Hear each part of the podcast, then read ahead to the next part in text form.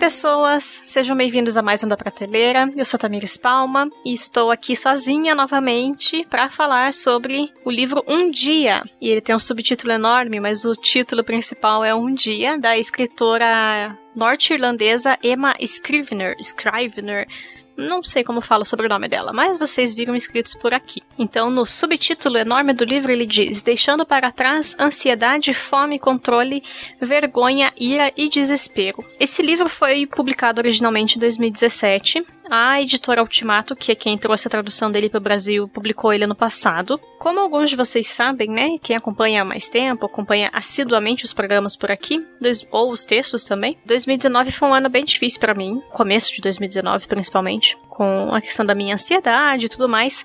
E aí, eu estava lendo a revista Ultimato e tinha um anúncio do livro que viria a ser lançado. Ele foi lançado em junho do ano passado. E aí eu senti que era um livro que eu tinha, eu precisava ler porque Deus ia falar comigo de alguma forma através desse livro. Então, no site da, da Ultimato, eles tinham colocado, eles puseram a sinopse, né, do livro que seria lançado, e eles disponibilizaram a introdução do livro para ser lida de maneira virtual e tudo mais. A sinopse diz o seguinte: Algumas vezes os cristãos parecem pessoas perfeitas, sem problemas, especialmente no que diz respeito à saúde mental e emocional. Mas e aqueles que, mesmo se entregando a Cristo e confiando nele, sentem que a sua vida é um desastre? Por exemplo, se uma pessoa quebra o braço, é fácil perceber o que está errado.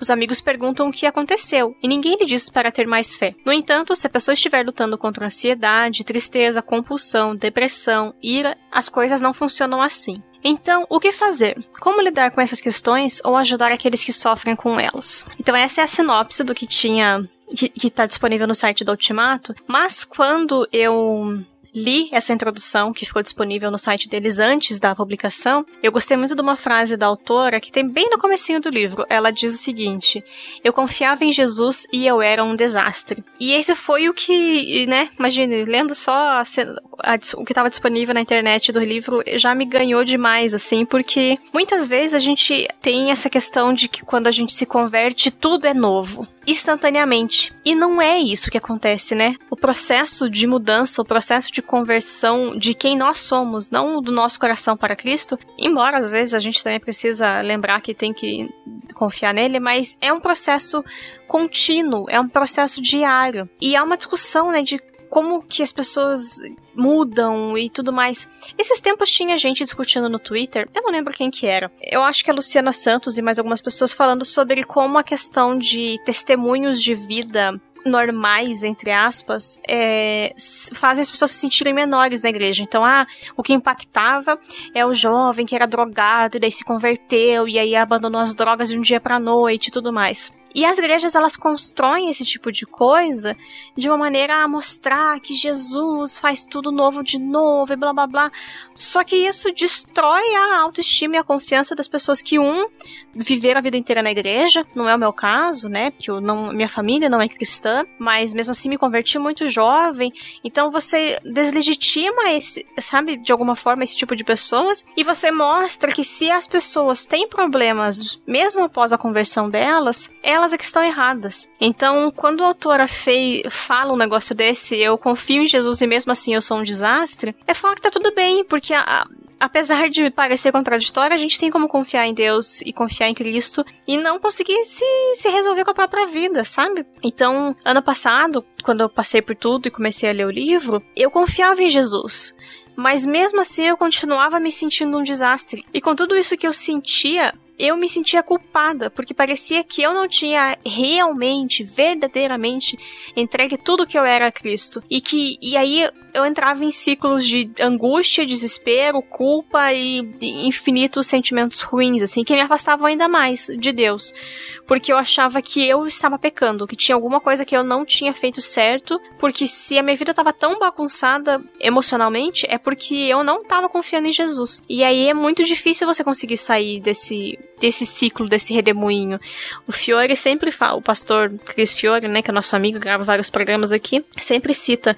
É um texto de Salmos, eu não vou lembrar qual é a referência, mas de que um abismo chama outro abismo. E era assim que eu me sentia no passado, porque cada coisa virava um abismo gigante e eu não conseguia sair deles e eu me sentia caindo de abismos em sucessões sabe? Sucessivos abismos. E no final das contas parecia que era que eu tava fazendo alguma coisa errada, sabe? E aí ler isso da autora poxa, ok, não é que eu estou fazendo alguma coisa errada. De fato, eu tinha várias coisas erradas. Com a questão da minha ansiedade, né? Questões de ordem emocional. Mas não, havia, não devia haver culpa no sentido de que. Poxa, você está pecando ou coisas do tipo. E isso me marcou bastante no livro. Outra coisa que me marcou muito foi a forma como o autor estruturou o livro que foi é muito bonito e muito poético a, a, forma dos capítulos e dos subtemas, dos, na verdade, dos tópicos principais e daí dos capítulos dentro dos tópicos. A autora associa os problemas que nós enfrentamos com os ciclos de um dia. E assim como na Bíblia, esse dia se inicia na escuridão da noite, porque a gente tem o versículo de Gênesis 1:5b dizendo: "A noite passou e veio a manhã", encerrando o primeiro dia. Então na Bíblia, o dia começa com a noite, o que é estranho, diferente pra gente pensar hoje no nosso mundo ocidental. Mas todas as marcações e tudo mais, a questão de como as horas eram contadas, o dia se inicia na noite. Mesmo hoje, a gente conta o dia a partir da zero hora, que é a meia-noite, né? Só que a gente não se dá conta disso. A gente sente que o dia começa quando se está claro.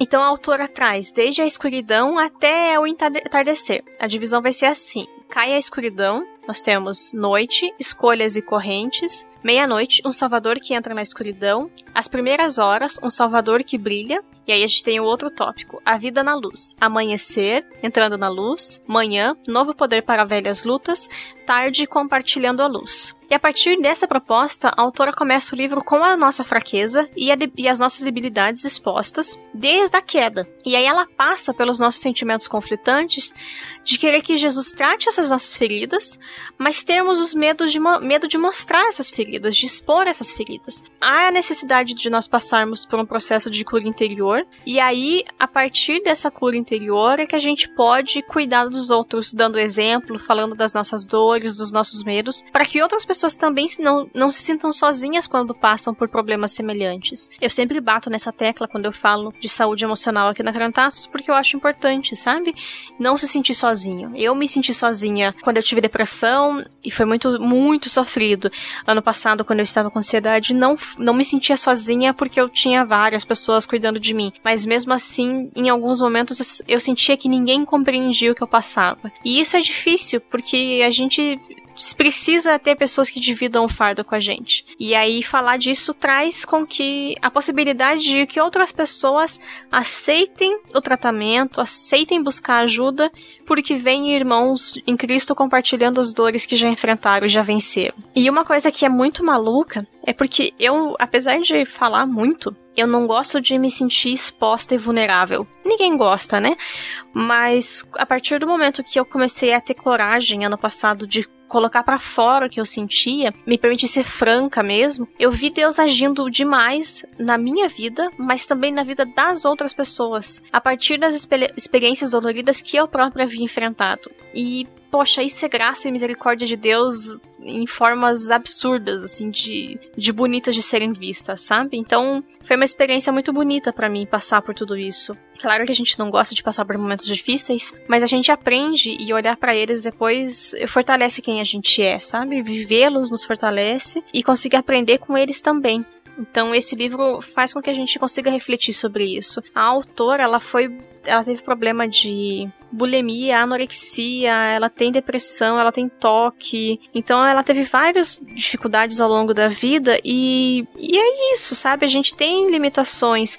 Então, olhar para a limitação dos outros, mas aprender com elas e aprender com as nossas limitações é, é fundamental na nossa vida, assim. Um terceiro ponto que eu queria falar e antes de falar sobre ele, eu queria fazer só uma breve explicação. Eu sei que a gente tem alguns ouvintes não cristãos por aqui, e eu realmente espero não ofender vocês com o que eu vou falar, porque pode parecer estranho, e se as pessoas tirarem do contexto vai ficar estranho, mas a intenção não é ofender ninguém. É só fazer uma reflexão para com os cristãos mesmo. Durante a leitura desse livro, eu me vi novamente pensando em como deve ser muito difícil viver uma vida sem a esperança depositada em Cristo. Para quem é cristão, ter Cristo, ter a figura de Jesus como esse ser que é Deus, mas é homem também, e ele veio e ele sofreu e ele sentiu as nossas dores, e faz com que a vida tenha outro sentido, tenha outro propósito.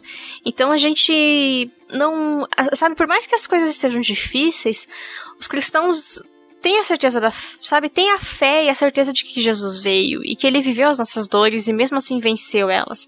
E que ele compreende o nosso sofrimento e nos ajuda a passar por ele. Então, é muito maluco pensar nisso, assim, porque quando a gente está em momentos difíceis, às vezes a gente acha que Cristo não tá ali, a gente se sente abandonado. E pensar e sabe, só esse sentimento, qualquer cristão que já passou por uma crise de fé, que achou que a partir daquele momento Deus não estava com ele mais, sabe da sensação de desespero que a gente sente porque a gente se sente mais vulnerável ainda, a gente se sente desesperado, desamparado. Então, lendo esse livro me fez pensar muito nisso, assim, de como é maravilhoso ter Cristo na nossa vida, como é formidável poder viver sabendo que que ele que era perfeito se entregou e deu a vida dele por nós, mas ao mesmo tempo deve ser tão difícil ter uma vida sem, né? É, deve ser uma vida difícil nesse tempo de estamos vivendo ainda uma, uma quarentena, né? Poxa, Sim, como, como que deve ser a vida sem a perspectiva de que pelo menos no céu as coisas vão ser boas, sabe? Não sei, fica a reflexão para quem é cristão. E quem não é cristão, realmente espero que não tenha ofendido vocês. Mas é.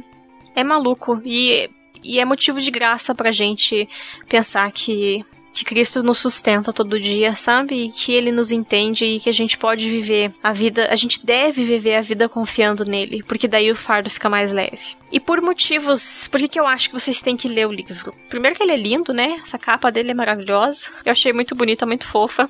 O Jonathan deu uma adaptadinha, né? Como ele sempre faz para imagem de exibição, mas é muito bonita a capa. Mas o primeiro motivo que eu acho que tem que ser levado em consideração para quem quiser ler esse livro é que uma das coisas mais fortes que a autora colocou no livro para mim foi a questão de que as nossas emoções não podem nos dominar nem nos ferir. Nós podemos controlar as nossas emoções. Nós podemos confrontar os pensamentos autodepreciativos, autodestrutivos que nós temos. O nosso coração é enganoso, sabe? Ele se deixa levar mesmo pelas dúvidas, ele só ele acaba se envolvendo em coisas que geram nosso sofrimento. Só que a autora falou uma coisa que eu achei muito maluca. Ela diz que a gente não deve ouvir a nós mesmos, mas que nós devemos falar conosco. E daí qual que é a diferença? Ouvir a nós mesmos é ouvir essa voz que é ruim, que é maligna, que às vezes fala de dentro de nós. Mas quando a gente fala de frente para nós mesmos, a gente consegue controlar esses sentimentos que são são negativos e expor de por que, eles não fazem sentido. Eu muitas vezes fiz isso, falava em voz alta coisas quando tava sozinha refletindo sobre o livro. E é maluco, porque às vezes e, e, sim, né, nesses, sei lá, mais de um mês que a gente tá em casa, já teve dias que a ansiedade bateu forte aqui de novo, mas você hoje eu tenho instrumentos para pensar a respeito disso. E aí é de falar de comigo mesma, de não, esses sentimentos eles são exacerbados, esses sentimentos estão além do que precisam e conseguir desmembrar esses sentimentos para lidar com eles de maneira melhor, não deixar que eles me dominem. Porque eles não podem fazer isso, sou eu que tenho que conseguir dominar os meus sentimentos. E não num sentido de não entendê-los e não ouvi-los, porque se a gente está sentindo alguma coisa, tem uma origem tem alguma origem e compreender essa origem, na verdade, às vezes ajuda a gente a resolver o problema. E isso é muito poderoso, é muito maluco. E o segundo ponto que eu acho que vale a pena para vocês comprarem e lerem esse livro é porque ele me ajudou a olhar para minha vida de uma maneira muito reflexiva e foi muito bom isso. Eu pude de fato reconhecer alguns problemas que eu tenho, que mesmo na terapia talvez eu não tivesse discutido no passado, mas eu também percebi que esses mesmos problemas não podem e não devem me impedir de ser grata a Deus por tudo aquilo de que eu tenho na minha vida de bom, por tudo aquilo que a gente tem na nossa, sabe, na nossa vida, na nossa família.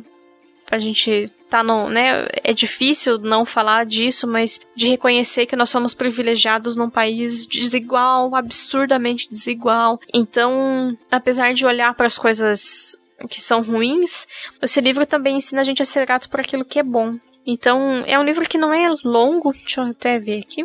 Ele tem menos de 200 páginas. É, com as notas vai dar 200 páginas ele. Mas ele é um livro bem profundo, assim. Eu levei bastante tempo para ler. Não porque ele estivesse ruim, mas porque eu gostava de ler e parar e refletir. Tinham pedaços que eram doloridos de ler e passar direto. Você, sabe, eu tinha que ler, tinha que ruminar sobre eles, mas é um livro bem profundo, assim, e a autora também dá dicas de como pessoas que não passam pelos problemas de depressão e tudo mais podem ajudar quem passa. Então é muito bom para líderes, para pessoas que lidam com pessoas dentro das igrejas e tudo mais. Se você tem alguém na sua família que está enfrentando esses problemas, talvez seja um, um guia para você saber pelo menos como começar, tentar entender um pouco o que passa na cabeça dessa pessoa e pensar em como ajudar, em como uma perspectiva de como melhorar, como fazer uma ajuda ativa para essa pessoa. Então é isso. Eu acho que eu estava mais desanimada nesse programa, porque o vizinho estava me incomodando, derrubando coisa ali em cima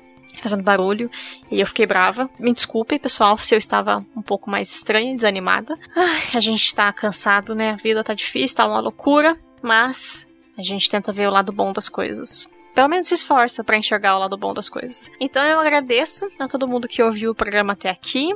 Adoro gravar o da prateleira, eu me sinto feliz. Eu gosto de quando vocês me dão retorno. Tem gente que não, que não comenta, mas manda mensagem falando que gostou do programa e tudo mais. Então eu fico feliz, eu espero estar assim, espero ter conseguido alcançar o objetivo que era fazer vocês lerem mais os ouvintes da Criantaços. Então se você hoje já lê mais, já leu livros porque eu indiquei aqui e procurou outras coisas depois por conta do programa, leu um que chamou outro e assim foi adiante, eu já fico muito feliz. Eu espero que vocês tenham conseguido ler, estejam conseguindo ler nessa, nesse momento de isolamento.